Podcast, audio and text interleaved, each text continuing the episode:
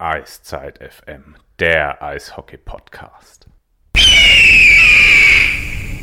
Hallo und herzlich willkommen hier bei Eiszeit FM, eurem Podcast zu den Adler Mannheim and All Things Hockey. Auch heute heißt es wieder Power Break, denn die Adler stehen nach dem Sieg gegen Ingolstadt im Halbfinale und es geht gegen den zweimaligen Meister und Topfavoriten, den EHC Red Bull München.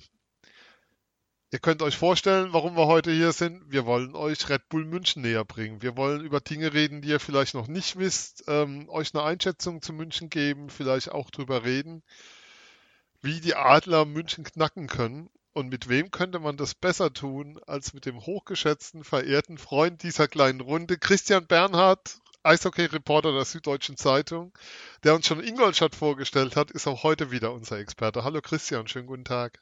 Hallo Sven, grüß dich. Ja, ähm, wir haben ja damals schon gewitzelt im Off-Gespräch, dann nach der Aufnahme gegen Ingolstadt, wenn es gegen München geht. Dann ähm, im Halbfinale, dann hören wir uns wieder und siehe da. So Halbfin Halbfinale machen wir noch. Finale müsste ich mir dann wahrscheinlich jemand anders suchen. Aber so weit sind wir noch nicht. Ähm, du, ich weiß, du hast die Adler gegen Ingolstadt auch mal vor Ort gesehen. Du hast die, wir haben uns beim Hockey Halleluja gesehen, am 2. Januar war das in München, wo, wo die Adler eigentlich ein ganz gutes Spiel gemacht haben, aber München dann doch verdient gesiegt hat am Ende des Tages. Ähm, lass uns erstmal ein Stück weit über den Mannheimer reden. Was ist dir bei denen so aufgefallen oder an denen so, ähm, bei den Spielen, die du live gesehen hast? Gerade auch an Veränderungen, Fortschritten, wie schätzt du die Mannheimer mittlerweile ein? Ja, sehr stark, muss ich sagen. Also, du hast es ja angesprochen, gerade das Hockey Halleluja, das ist ja eigentlich noch nicht ewig her, wenn ja. man es sieht. Das sind jetzt knapp drei Monate. Aber ich finde, was sich da in der Zwischenzeit in der Mannschaft getan hat, äh, ja, ist schon aller Ehren wert. Denn damals, wie du es sagst, äh, die Adler haben damals kein schlechtes Spiel gemacht, aber ich hatte damals nicht das Gefühl, dass sie das Spiel gewinnen würden. Also das äh, hat so den Eindruck gemacht, als ob München das Ding einfach irgendwie dann doch gewinnen würde. Und ich glaube nicht, dass die aktuellen Adler, dass man den Eindruck momentan bei den, äh, bei den aktuellen Adlern haben könnte. Also ich fand das wirklich sehr, sehr beeindruckend, was sie in der Serie gegen Ingolstadt gezeigt haben, denn man darf ja nicht vergessen, dass Ingolstadt ja zusammen mit den Adlern so ein bisschen die heißeste Mannschaft auch war. Also äh, das sind ja wirklich zwei, ja, zwei sehr formstarke Truppen aufeinander getroffen. Und wenn man da dann mit einem 4-1 rausgeht und mit einer Art und Weise auch, wie sich die Adler eben in den einzelnen Spielen präsentiert haben, dominant, körperlich stark, dann muss ich sagen, die haben sehr, sehr guten Eindruck hinterlassen und ich glaube, die werden auch in dieser Form äh, ein richtig, richtig äh, großer, schwerer Gradmesser für, für München. Ähm, wie du sprichst vom physischen Spiel. Bei den Adlern natürlich ist es eine physische Mannschaft. Aber wie hat sich das denn gezeigt? Weil, was man auch sagen muss, äh, wir hatten es bei unserer letzten Folge von Eiszeit FM drüber, wo wir genau, wo ich so mit so ein paar Thesen steil gegangen bin. Wer nochmal reinhören will, viel Spaß dabei. Ich habe mir München gewünscht fürs Halbfinale, kann ich sagen. Ähm, die Adler haben relativ wenig Strafzeiten bekommen. Man hat den Eindruck gehabt, dass sie das sehr, sehr diszipliniert gespielt haben. Aber physisch war es dann trotzdem. Genau, also äh, äh, die Balance hat da eindeutig äh, gestimmt und mich hat eben besonders beeindruckt, dass äh, Ingolstadt war ja eigentlich auch die Mannschaft, die in den letzten Wochen oder in den letzten Saisonwochen, die einen unglaublichen Zug zum Tor entwickelt hat und wirklich äh, ja, in diesen Monaten jetzt, wo sie, wo sie ja auch so ein bisschen die Tabelle von hinten aufgerollt haben, wirklich auch die großen Mannschaften stark unter Druck gesetzt haben. Ich erinnere mich da noch an dieses, die, dieses deutliche, glaube ich, 6-1 am vorletzten Spieltag gegen Nürnberg und so. Und ich fand, das kam in der kompletten Serie gegen Mannheim überhaupt nicht zur Geltung, weil aber, was ich aber sicher zu teilen, auch Ingolstadt, da haben sicher nicht alle Offensivleistungsträger so performt, wie, wie sie sich das gewünscht haben. Aber ich glaube, der größere Schlüssel war, dass das an der Mannheimer Defensive lag, dass die das gar nicht ermöglicht hat. Und äh, das meinte ich eben mit, mit physisch stark, dass, dass, dass die Adler das wunderbar hinbekommen haben, den, den Mannheim, äh, den, den Ingolstädtern das Tempo äh, zu nehmen und äh, ja, dann genau die richtige Mischung gefunden haben mit Härte und Konsequenz vor Endras aufzuräumen, aber ohne ohne sozusagen die rote Linie zu übertreten und äh, dann womöglich zu oft auf der Strafbank zu setzen. Also das fand ich mit das Beeindruckendste. Dazu kam dann logischerweise auch, das war ja nicht nur die Defensive, sondern sie haben gegen die Singolstädter ja auch offensiv sehr dominant gespielt und eigentlich ja in allen Spielen das Spiel auch gemacht. Und von dem her muss ich sagen, war das eine sehr, sehr runde Sache, die Mannheim da äh, gezeigt hat. Denn wenn man noch Endras dazu nimmt, der ja auch richtig stark gehalten hat, würde ich sagen, ja, das ist ein, das ist ein Paket, mit dem man sich äh, vor einem Halbfinale präsentieren kann. Ja, und jetzt geht es gegen München. Jetzt kann man, also ich kann, wir haben, wir haben schon im Vorgespräch ein bisschen drüber geredet und ich kann sagen, so der, der Hockey-Fan in mir, der, der strahlt richtig, wenn er an die Serie denkt, der brennt darauf und hat da richtig groß viel Bock und Lust drauf. Und ja, also ich glaube, als Hockey-Fan gibt es diese Serie im Halbfinale zu haben. Die Kollegen von Shorthanded News haben vom vorweggenommenen Finale gesprochen. Das ist mir etwas hochgegriffen, aber da kommen momentan beide zum richtigen Zeitpunkt gegeneinander. Ja, finde ich auch. Also ich finde auch, dass es generell genau die richtigen Mannschaften jetzt getroffen hat, unter mhm. Anführungszeichen, die jetzt im Halbfinale stehen. Und äh, Mannheim ist definitiv die, würde ich sagen, die aufgrund der Umstände, logischerweise auch der Wochen davor, ja, sozusagen jetzt das beeindruckendste, äh, die beeindruckendste Visitenkarte abgegeben hat im Viertelfinale.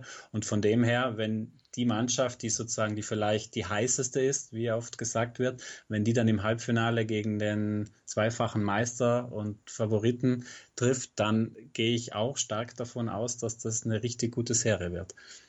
Lass uns mal dann jetzt auf München schauen, nachdem wir alle nochmal Mannheim gelobt haben, aber zu Recht gelobt haben. Ich finde, man kann da auch Bill Stewart nochmal jeden Hut für ziehen, was der da geleistet hat ähm, in den letzten Monaten, seitdem er da ist. Aber mein Eindruck war von München gegen Bremerhaven, dass sie sich dieses Jahr deutlich schwerer getan haben. Also ich zumindest, ähm, was ich gesehen habe an Spielen, sah dieses Jahr viel, viel enger aus als letztes Jahr. Hat es getäuscht oder war das so? Nee, das hat nicht getäuscht und das war auch, äh, das kam dann auch in den Gesprächen nach der Serie mit den Münchner Spielern und äh, Trainern auch raus. Also es war wirklich, Bremerhaven hat es wirklich, muss man, muss man sagen, sehr, sehr gut gemacht. Äh, hat wirklich in, in allen Spielen eigentlich, bis auf das letzte, da muss man sagen, war München in Spiel 5, war München eigentlich von der ersten bis zur letzten Minute hatten sie es im Griff aber in den vier Spielen davor äh, war es immer, äh, hatten sie die Münchner immer phasenweise zum Teil auch große Probleme mit Bremerhaven und äh, von dem her war das definitiv so, dass die letztes Jahr äh, ein bisschen, glaube ich, auch ein bisschen weniger Kraft gelassen haben äh, in der, in der, im Viertelfinale gegen Bremerhaven. Ja, wie, wie ist sowas wie, wie, wie wird es aus Münchner Sicht erklärt, dass Bremerhaven einfach jetzt einen Leistungssprung gemacht hat? Weil letztes Jahr war es ja schon die große Überraschung. Sie haben damals, glaube ich, Ingolstadt in den Pre-Playoffs besiegt, wenn ich mich mhm. richtig erinnere. Ähm, und dass dann, so ein, dass dann so ein Abfall drin war und dass man gegen München einfach chancenlos war und dieses Jahr ein Stück weit mehr dran geglaubt hat? Oder gab, oder ist es dann doch eher auch ein Stück weit das so, dass es in München, München vielleicht nicht ganz in der Topform ist, die sie eigentlich jetzt haben sollten? Also ich glaube, das Selbstverständnis von Bremerhaven war dieses Jahr definitiv ein bisschen anderes. Also logischerweise wussten sie auch dieses Jahr, dass sie der große Außenseiter sind und dass im Prinzip ja kaum jemanden Pfifferling auf sie setzt. Aber man hat schon gemerkt, dass sie einfach generell auch mutiger und äh, gespielt haben und mit mehr Selbstvertrauen einfach. Und sie haben einfach ihr, ihre Spielweise sehr gut an die Münchner angepasst. Dieses schnelle Spiel nach vorne, sie haben sehr viel gestretched eben, sie haben sehr viel mit einem weit vorgezogenen Stürmer, ja, das Spiel sozusagen schnell und aus, gemacht und auseinandergezogen. Und damit haben sie äh, ja, die Münchner vor Probleme gestellt, definitiv. Auf der anderen Seite muss man auch sagen, wenn man sich ansieht, äh, München hat das erste Spiel zu Hause verloren. Mhm. Und wenn man sich dann die drei Siege danach anschaut, äh, und das, wir kommen danach ja eh auch noch zu den Stärken der Münchner, mhm. aber das äh, war auch wieder so, so ein Beleg dafür.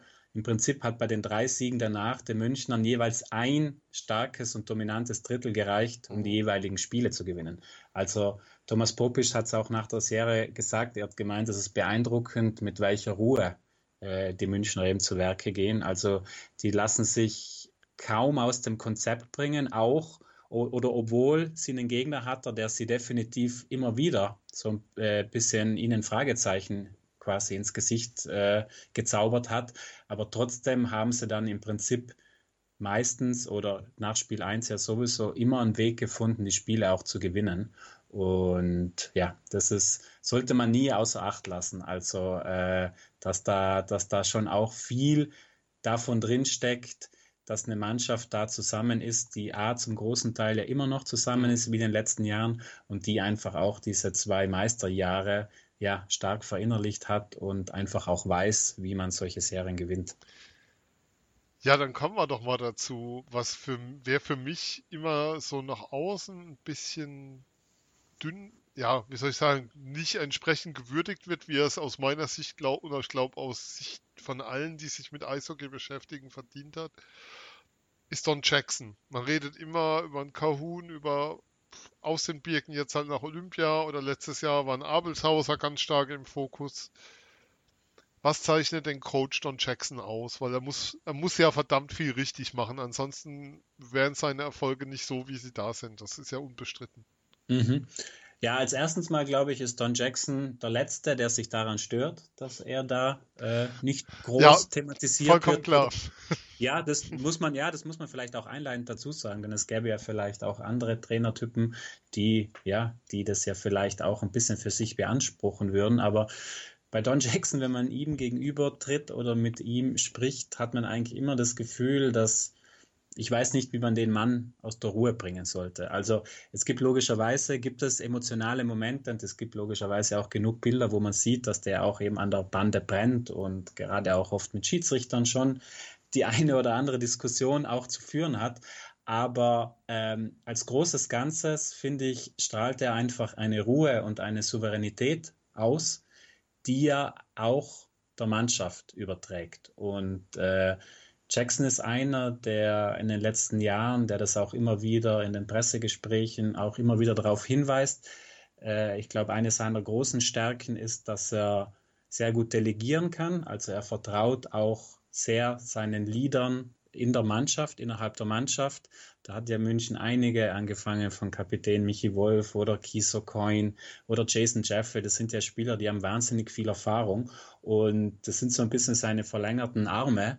Und ähm, diese Ruhe, die er eben sozusagen denen auch gibt, äh, schafft dann auch, glaube ich, ein Klima in München, das, das dafür sorgt, dass die Mannschaft äh, das nicht groß ausgeschert wird. Denn man braucht ja nicht drum rumreden. Äh, es ist schön, einen sehr, sehr tiefen und gut besetzten Kader zu haben. Das, glaube ich, würde sich jeder Trainer wünschen.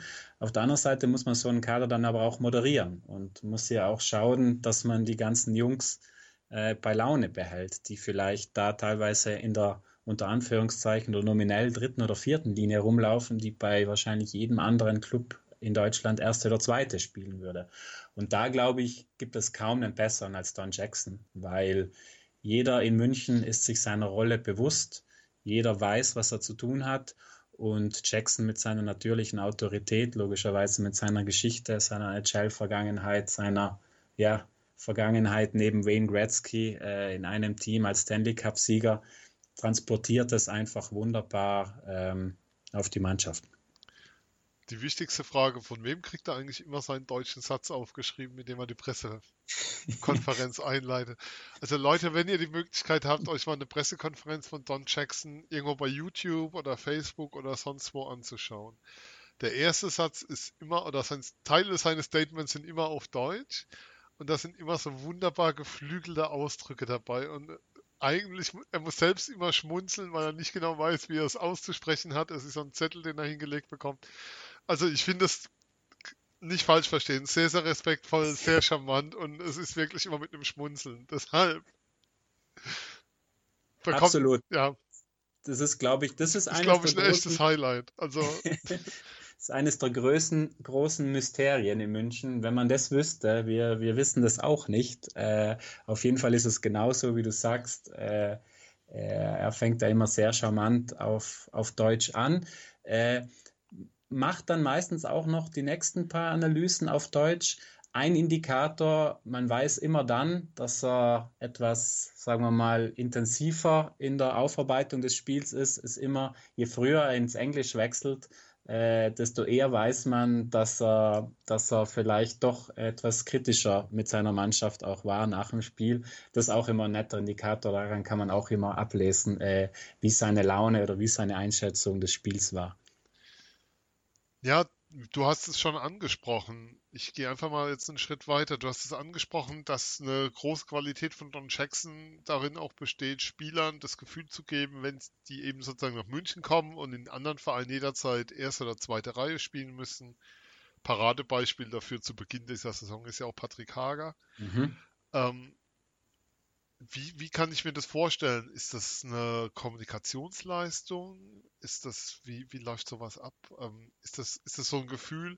Wir brauchen nicht auf jeden Fall, weil es ist ja, wie soll ich sagen, du hast ja eine Kabine voll von Superstars im Endeffekt. Also das, wenn, wir kommen ja nachher noch auf den Kader und wenn man mhm. sich die Namen einzeln durchliest, da denkst du bei jedem, wow. Und wenn du, du hast eine vierte Reihe mit Flake, Matsumoto, Matsumoto Kastner, da würden sich zwei Drittel der DL-Vereine die Finger nachschlecken, die als Zweite aufstellen zu können. Ähm, ist das, spricht, wie soll ich sagen, ähm, ist das eine besondere Leistung von ihm in der Kommunikation, in der Führung? Wie darf ich mir das vorstellen? Ist das einfach auch das, was das Team ausmacht, dass das Team so einen Charakter hat, dass für jeden klar ist, wie der Ablauf ist? Oder wie, mhm. wie sozusagen die, ja, ich will nicht sagen Hierarchie oder solche Worte, aber dass, dass sich jeder dem Erfolg unterordnet, dass das auch gelebt wird nach innen rein. Genau, also ich, ich glaube, es ist eine Mischung von beiden. Also zum einen ist da logischerweise er als Autoritätsperson, der glaube ich, ich glaube, wenn ein Spieler neu nach München kommt oder zu einer Mannschaft, die von Don Jackson trainiert wird und weiß, ja gut, dieser Mann hat halt schon sieben DL-Titel gewonnen und ist der Rekordtrainer, dann glaube ich, gehst du als, als Spieler äh, an so einen Trainer halt auch mit einer gewissen, ja, positiven Erwartungshaltung und glaube ich auch mit einem großen Vorschussvertrauen einfach rein, weil du, glaube ich, weißt, so viel falsch hat dieser Mann in den letzten Jahren nicht gemacht. Also glaube ich, hat er sich einfach das durch seine Erfolge erarbeitet, dass er schon mal bei den Spielern ja einen sehr guten Anknüpfpunkt hat, äh, würde ich sagen. Das Zweite, und du hast es vollkommen richtig angesprochen, ist aber definitiv auch, dass die Mannschaft sehr viel regelt. Also äh, komme ich nochmal auf diese Spieler zurück. Michi Wolf, Jason Jeffrey ist zum Beispiel einer, der fällt vielleicht nicht immer als, als Scorer groß auf und kann man auch äh, sagen, hatte sicher auch schon mal spielerisch, äh, ja, hat vielleicht seinen spielerischen Höhepunkt auch schon hinter sich. Aber das ist ein Spieler, der von Jackson immer wieder auch äh, hervorgehoben wird, weil es eben einer ist, der in der Kabine das Wort ergreift, der weiß, wann er was zu sagen hat und zudem wiederum die jungen Spieler äh, in der Mannschaft aufschauen. Also die Münchner haben es geschafft, äh, eine Hierarchie zu schaffen, innerhalb, sowohl innerhalb der Mannschaft als auch zwischen Mannschaft und Trainer. Ja, die es einfach, glaube ich, die es unter Anführungszeichen sehr schwer auch macht, äh, Leuten, die da vielleicht ihr Ego dann voranstellen würden oder möchten, dass die das durchkriegen, weil ich glaube, dass die Mannschaft da einfach sehr viel intern auch regelt und dass dann gerade Richtung Playoffs äh, die Jungs sich anschauen und sagen, passt mal auf, gerade zu den Neuen, die vielleicht neu dazukommen, schaut mal her, wie wir das die letzten zwei Jahre gemacht haben. Äh, wir haben das nämlich großartig gemacht und äh, wir werden es wieder so ähnlich machen. Das heißt, dass wir jetzt alle an einem Strang ziehen, dass jeder sein Ego hinten anstellt und das jetzt einzig und verein uh, um das Team geht. Und du hast ja auch Patrick Hager angesprochen, das ist ein sehr gutes Beispiel über die spielerischen Qualitäten äh, von Patrick Hager äh, müssen wir uns ja gar nicht groß unterhalten. Da musste man sich auch Anfang der Saison nicht un zu unterhalten. Aber trotzdem war es für ihn logischerweise eine neue Saison, er, äh, neue, neue Situation. Er kam in ein neues Umfeld, er kam in eine voll funktionierende Mannschaft und dementsprechend hat er richtig am Anfang auch ja in den Hinterreihen rein, sage ich mal, gespielt, äh, was sicher nicht der Anspruch eines Patrick Hagers ist. Aber erstens hat er da Schritt für Schritt ins System reingefunden. Äh, und zweitens, und das ist wieder eine Stärke von Don Jackson, schafft es Jackson dann schon auch immer wieder, äh, dass er den Spielern so ein kleines, äh, so ein kleines Zuckerl oder immer wieder auch mal was gibt, wo sie merken, okay, auch wenn ich jetzt vielleicht nominell dritte oder vierte spiele, äh, spiele ich trotzdem eine große Rolle. Und sprich, bei Hager war das, dass der dann schon relativ früh auch in Überzahl gespielt hat. Und so kamen die Leute, glaube ich, oder gerade Hager kam dann hatte einfach nicht äh, den Druck, vielleicht auch gleich von Anfang an performen zu müssen, kam gut Schritt für Schritt in die Mannschaft rein und jetzt ist er logischerweise mittlerweile einer, der, ja, der, die, Mannschaft, der die Mannschaft auch mitzieht. Einer der vielen, die in München da sind. Ja, ähm, ich finde es find einfach sehr beeindruckend, weil was ich da raushöre, wenn ich mir den Kader anschaue, dann es gibt ja Trainer, für die zählen die ersten zwei Reihen, der erste Torwart und der Rest mit Verlaub interessiert sie nicht wirklich. Und es scheint ja anders zu sein. Wenn ich Münchner Eishockey sehe, dann was mir immer als erstes auffällt, ist, dass ich keine andere Mannschaft kenne. Die Adler sind, spielen ihren Vorcheck anders, also sind dabei, so eine Art aggressiven Vorcheck aufzubauen. Deshalb wird es ganz spannend zu sehen sein, wer das sein Spiel eher durchbringt. Aber wenn ich Münchner Eishockey sehe, dann fällt mir zu, immer zuerst dieser unglaublich aggressive Vorcheck auf, wo, wo du mit fünf Mann im gegnerischen Drittel drauf gehst, stehst und da also so tief den Spielaufbau unterbindest, wie ich es in der DL von keinem anderen Team kenne. Was sind denn noch so die Faktoren, die das Münchner Spiel auszeichnen? Kann man das irgendwie, wie kann man denn das System beschreiben?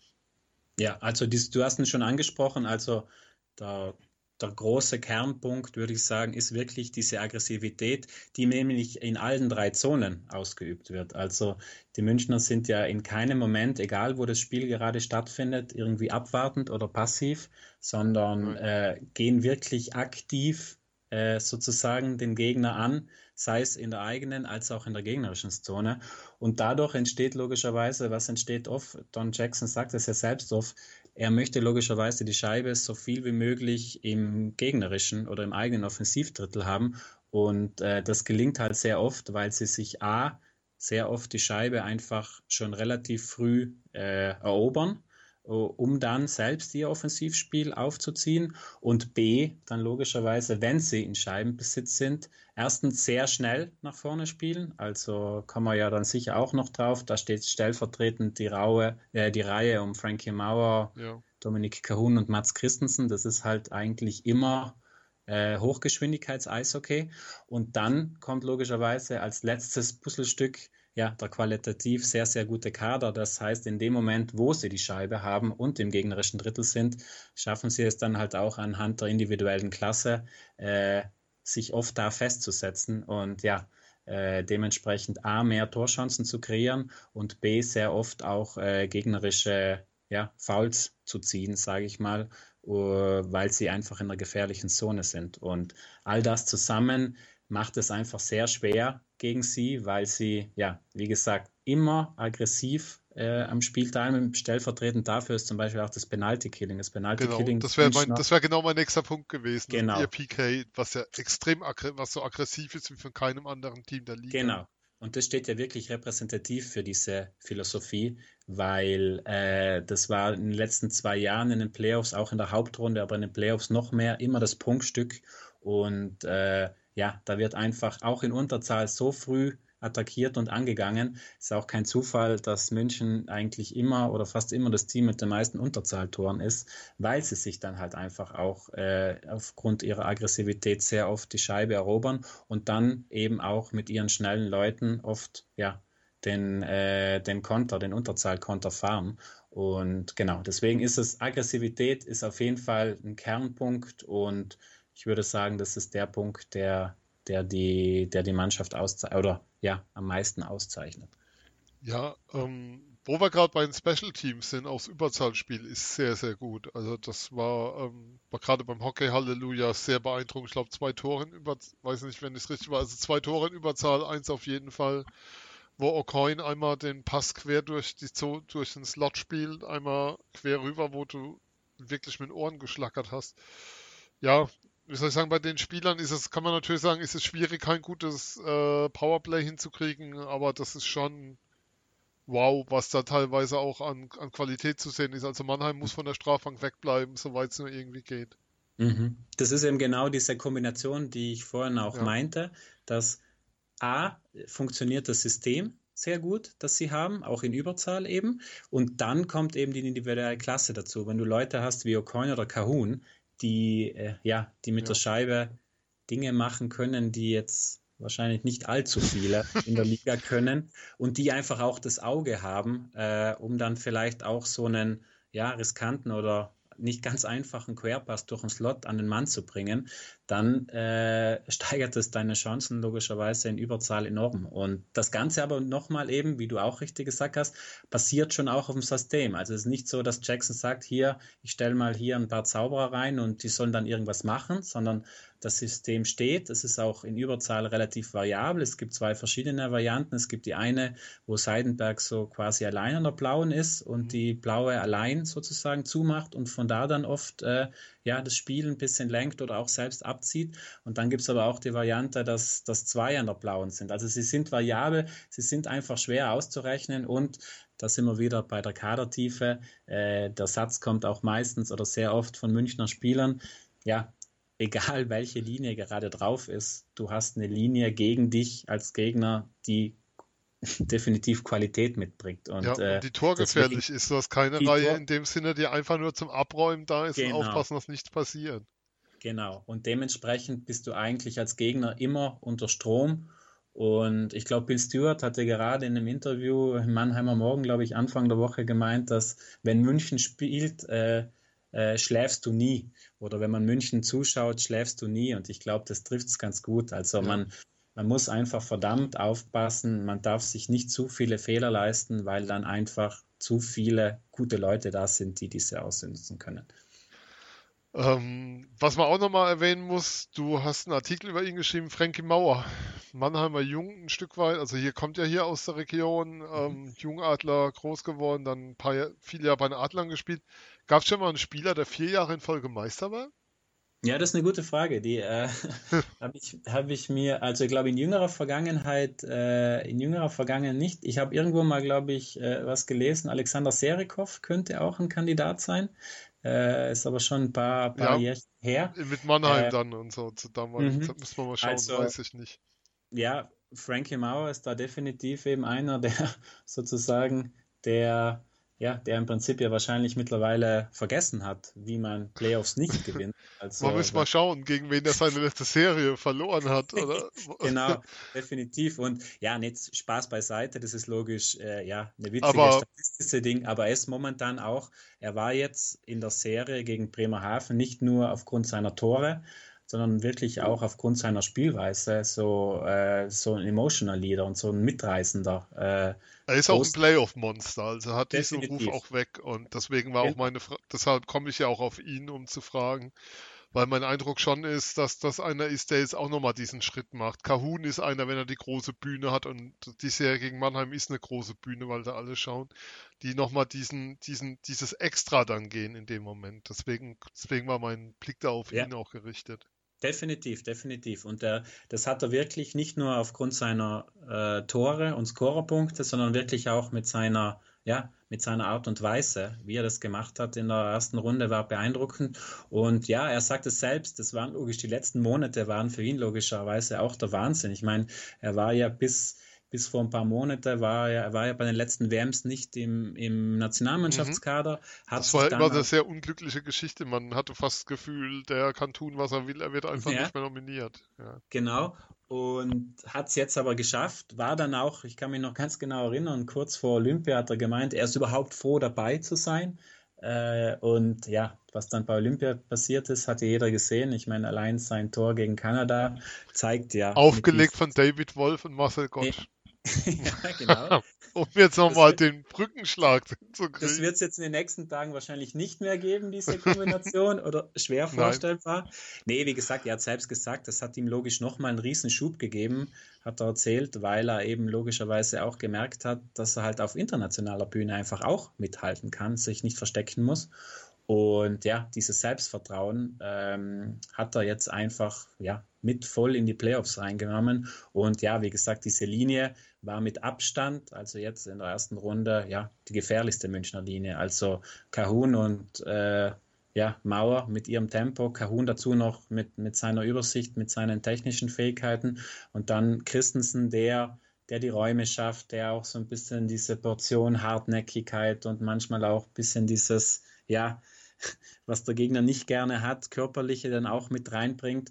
Das ist eine Reihe, die war auch perfekt eingespielt, die war letztes Jahr auch schon in den Playoffs zusammen. Ja, die weiß, äh, die sich blind versteht und ja, die jetzt den EHC jetzt gegen Bremerhaven zumindest offensiv auf jeden Fall ja am meisten durch die Serie getragen hat. Zu Kahun dann vielleicht doch mal eine kleine Geschichte, nachdem es ja öffentlich wurde, dass er angeblich in Chicago unterschrieben haben soll. Ich weiß nicht, wie deine Informationen dazu sind. Was ich kurz erzählen kann, ist beim letzten Spiel der Münchner vor der Olympiapause in Mannheim saßen vor uns fünf Leute da war ein äh, Scout der Colorado Avalanche da und vier Scouts der Chicago Blackhawks. Und die waren bestimmt nicht mit Verlaub wegen Markus King oder Marcel Gottsch da, sondern es war ganz klar, wegen wem die da waren. Ähm, ja, war sehr beeindruckend. Die haben, glaube ich, ihr ganzes Europabüro einmal nach Mannheim geschickt, um da mhm. Kahun sich anzuschauen. Also da, weil ja jetzt dann so durch die Presse ging, der ist ja, der ist durch Olympia ist er jetzt bei allen auf dem Zettel. Ich glaube, der ist bei allen NHL-Teams schon seit vielen Jahren auf dem Zettel gewesen. Also definitiv, genau. Und ja, und das ist halt auch so eine Sache, glaube ich. Da ist Kahun auch froh, dass er wahrscheinlich in dem Münchner Umfeld ist, denn er konnte sich halt seine technischen Fähigkeiten und äh, ja, über die brauchen wir nicht reden. Aber er war halt auch jetzt die letzten zwei Jahre in einem Umfeld, in dem klarerweise schon immer Fokus auf ihn drauf war, weil er einfach aufgrund seines jungen Alters und seines Talents logisch auch hier in München herausragt. Mhm. Aber er hatte jetzt trotzdem nicht diese Last, dass er quasi eine Mannschaft alleine vielleicht phasenweise übernehmen muss oder so. Und ich glaube, das hat ihm in seiner Entwicklung halt auch gut getan, dass er da einfach, äh, ja, seine, seine Stärken einbringen konnte, sich auch immer weiter, weiter, weiterentwickeln konnte und sich verbessern konnte. Und das Ganze aber halt auch in, in, im Umfeld eines erfolgreichen Teams mit sehr erfahrenen Leuten neben ihm, die ihm sicher auch heute noch in der Kabine, glaube ich, äh, den einen oder anderen Tipp geben können. Und ja, also glaube ich auch, ja, das Münchner Umfeld äh, hat ihm in dieser Entwicklung sicher, ja, sicher geholfen. Ähm, Jetzt haben wir München mal wieder alles gelobt, zu Recht. Zweimal Meister, dieses Jahr wieder Hauptrunden, also Vorrunden-Champion, ähm, im Halbfinale stehend.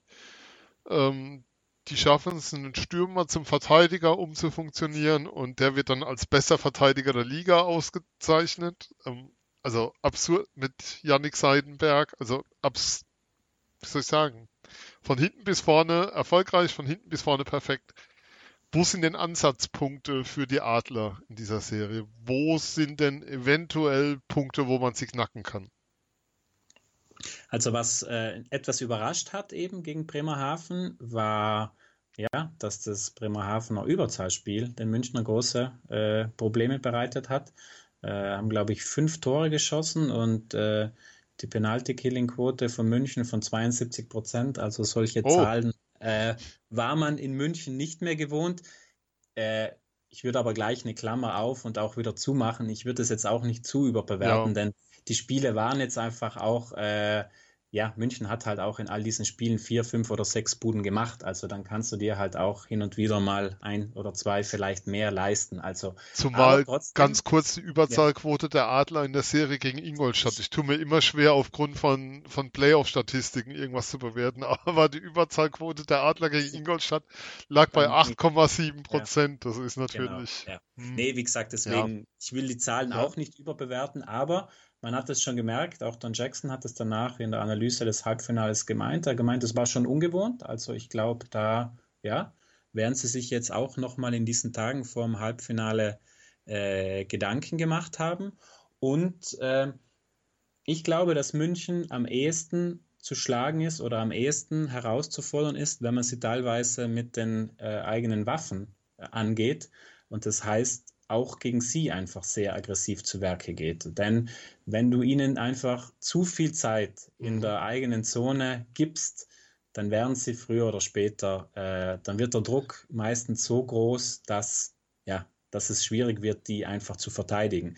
Wenn du sie aber A schaffst, gar nicht erst so leicht, sage ich mal, sich bei dir festsetzen zu lassen und selbst auch zu, zu, zu Turnovers zwingst, dann ist es definitiv eine Mannschaft, äh, ja, die, die, die eine Mannschaft wie die Adler mit ihrer Qualität äh, definitiv äh, ja, mehr als nur reizen kann. Also äh, da bin ich mir sicher. Man darf ja auch nicht vergessen, wir haben vorhin, um nochmal kurz einen Bogen nach Mannheim zu schlagen, äh, wir haben über die vier ausgeglichenen Reihen in München geredet, das ist richtig. Aber wenn ich mir so anschaue, was in Mannheim teilweise auf der Tribüne noch rumhockt, äh, äh, wenn ich so einen Ryan McMurtry da sehe oder ja, Aaron Johnson oder eben statt Seto Gucci kommt dann Ullmann rein das ist schon auch ziemlich beeindruckend. Und äh, äh, es wird jetzt sehr, sehr interessant sein, finde ich, wie die zwei tiefsten Kader der Liga, die momentan ja auch noch fast verletzungsfrei ja, sind. Nur Lecho, ne?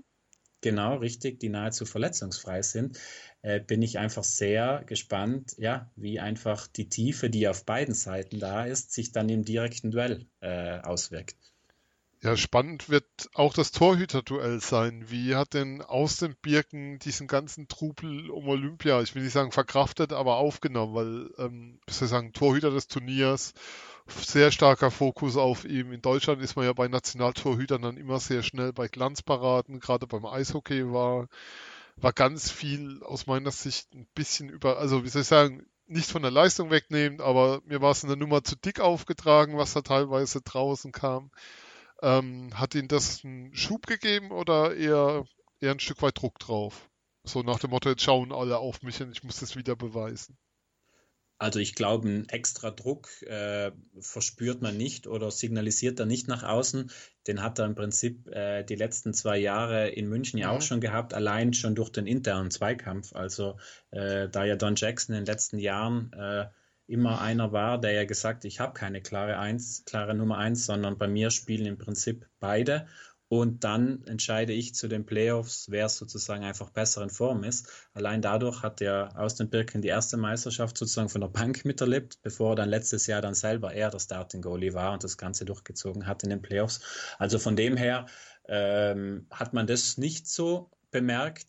Dieses Jahr ist eben die Konstellation, dass sich Ledger ja am Hauptrundenende ja eine, am Kopf verletzt hat in Bremerhaven und jetzt auch erstmal ja die komplette Viertelfinalserie draußen war und Don Jackson meinte auch jetzt noch vor dem Start der Halbfinalserie, dass er jetzt auch am Anfang auch noch nicht zum, zur Verfügung steht. Das heißt, ja, Austin Birken hat jetzt erstmal, sage ich mal, den Nummer 1 Spot auf jeden Fall sicher. Und ja, wie gesagt, es war die Serie gegen Bremerhaven war sicher keine Glanzstunde aus Defensivsicht der Münchner, was aber auch der Art und Weise der Serie geschuldet war. Es war eine Serie, wo ziemlich viele Tore fielen, wo es jetzt auch nicht immer darauf ankam, vielleicht äh, unbedingt ähm, ja, hinten total konsequent zu sein. Und wie gesagt, das beste Beispiel war das letzte Spiel. Da hatte man das erste Mal in der Serie wirklich das Gefühl, dass, dass die Bremerhavener einfach äh, nicht gegen ankamen, was aber sicherlich auch zum Teil daran lag, dass die logischerweise ja, konditionell auch von den Leuten her, äh, Jason Best ist ihnen auch noch ausgefallen im letzten Spiel und allein durch ihre Reisestrapazen. Ja, also die berühmte Busfahrt, die zwölf Stunden, ja. Eben, genau richtig. Also, ähm, nee, wie gesagt, ich glaube, dass sich die Defensive der Münchner jetzt gegen die Adler steigern muss. Also äh, wenn sie so große Chancen auch zulässt, wie teilweise gegen Bremerhaven. Das ist nämlich manchmal das Problem der Münchner, dass sie, dass sie sich manchmal etwas überrumpeln lassen, denn das System, das du ja angesprochen hast, wo auch die Verteidiger sehr, sehr aggressiv im gegnerischen Drittel zu Werke gehen, ist logischerweise auch immer wieder anfällig, wenn einer seine Position mal nicht so hält, wie er sie zu halten haben sollte, oder wenn die Absicherung nicht komplett da ist dann laufen sie auch mal schnell in den Konter rein. Und äh, das sind Situationen, äh, da müssen aus Münchner Sicht, da müssen sie sicher aufpassen, denn ja, jetzt kommt logischerweise ein anderes Kaliber auf sie zu als in Bremerhaven als mit Bremerhaven. Was die Konteranfälligkeit angeht, werden wir das, glaube ich, auf beiden Seiten sehen. Auch das Mannheimer System ist ja mit einem hohen Vorcheck versehen und ist gleichzeitig sehr konteranfällig, weil es einfach ein gewisses Risiko in sich birgt, wenn da mal ein langer Stretchpass durchkommt oder ein Spieler durchkommt oder ein Spieler nicht da steht, wo er stehen soll. Da gab es auch gegen Ingolstadt einige Szenen, wo Endras dann in 1 gegen 1 musste. Ich glaube, wir können uns, kann man festhalten, auf eine großartige, großartige Serie freuen. Also, ja, ja, geht mir genauso und ich bin einfach auch wirklich sehr, sehr gespannt eben, ja, welche Rolle dann das physische Element eben dann wirklich einnimmt. Denn jetzt hat man wirklich einfach diese Situation, dass jeder der sehr, sehr starken Münchner Linien auch definitiv eine sehr, sehr starke Adlerlinie äh, gegenübersteht. Ja.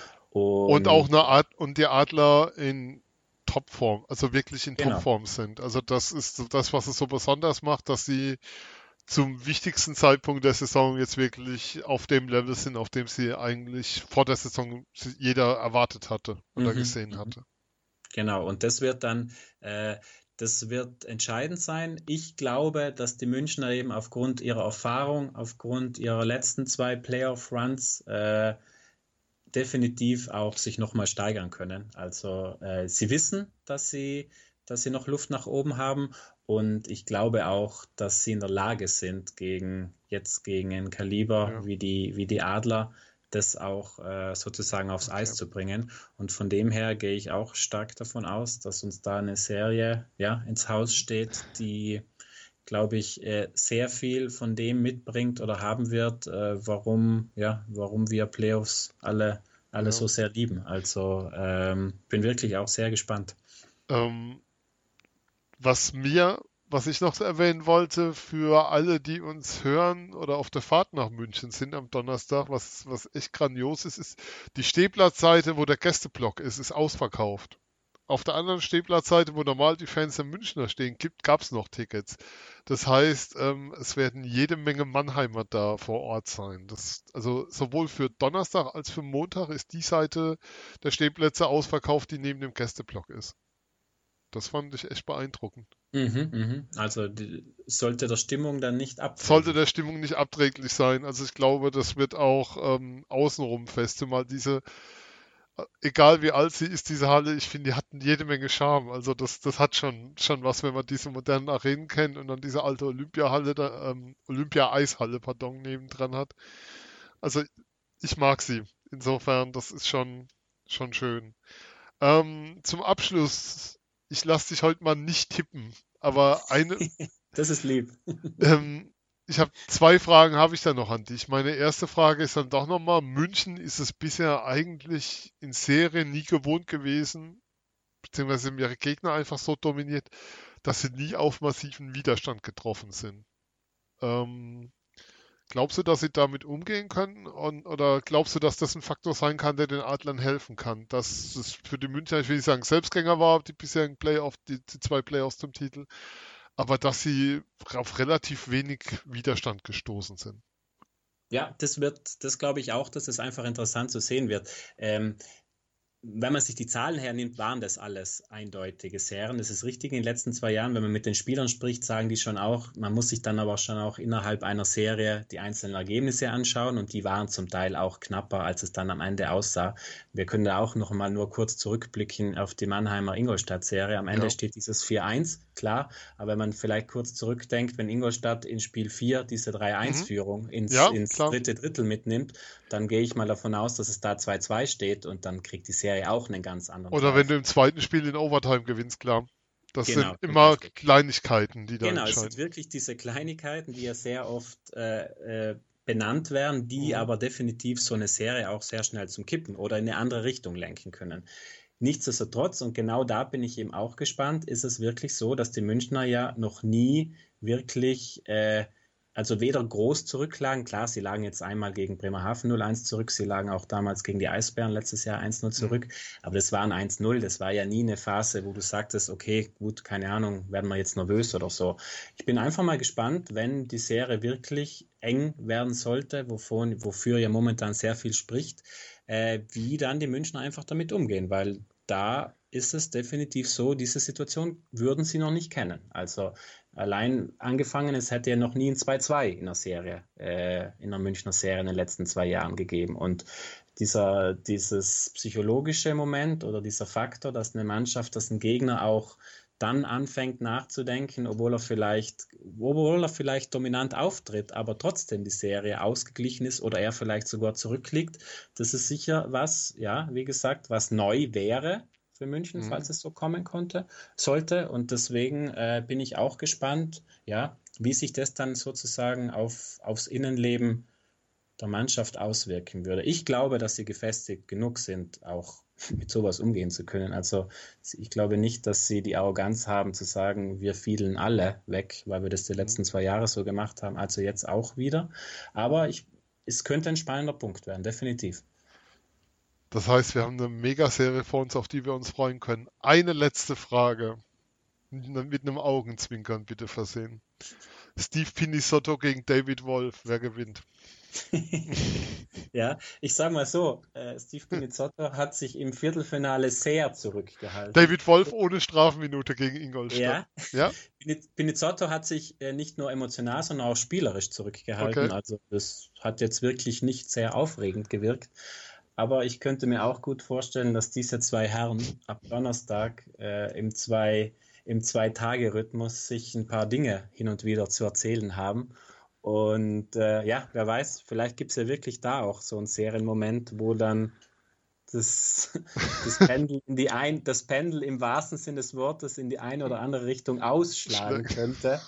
Und äh, ja, ich bin gespannt. Also ich glaube, das ist auch so ein Punkt, wo die auch wissen, okay, das war jetzt Viertelfinale, das war jetzt lieb und nett gegen Bremerhaven wieder, aber jetzt wissen die auch, das ist eine andere Nummer und äh, dann könnten vielleicht auch diese Herren sozusagen ja eine andere, nochmal vielleicht prominentere Rolle einnehmen.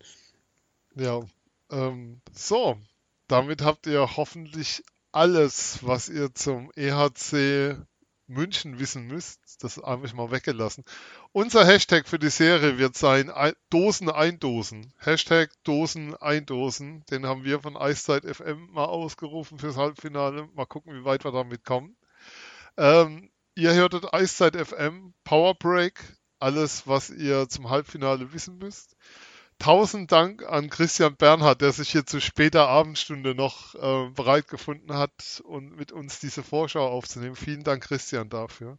Ja, gerne, Sven. Gerne. Und jetzt schauen wir mal, was, ja. was wir hier so schön theoretisch besprochen haben, was dann davon auch äh, auf dem Eis zu sehen. Es wird spannend. Also wir, wir freuen uns alle einfach sehr drauf. Kann man, man kann es nicht anders sagen. Es wird auf jeden Fall eine ganz grandiose, es muss egal, selbst wenn es eng wird, es wird eine ganz grandiose Serie auf jeden Fall. Und ähm, ihr hört Eiszeit FM. Nochmal kurz unsere Accounts, facebook.com slash eiszeitfm. Da haben wir heute 200 Likes erreicht. Ähm, freut uns sehr, dürft gerne liken. Äh, Twitter.com at eiszeit-fm, also twitter.com slash eiszeit-fm. Ihr könnt uns abonnieren bei Soundcloud, soundcloud.com slash eiszeitfm. Auch da haben wir heute eine Zahl erreicht. Ich glaube 4000 Abrufe von all unseren Folgen. Nur über Soundcloud heute. Sehr, vielen, vielen Dank dafür auch. Vielen Dank für die zahlreichen Rückmeldungen. Fragt uns weiterhin, hört uns weiter, empfehlt uns weiter. Wir freuen uns über eure Rückmeldungen. Das war die Powerbreak-Folge zum EHC München. Hashtag Dosen eindosen. Wir sehen uns beim Halbfinale. Bis dann. Tschüss.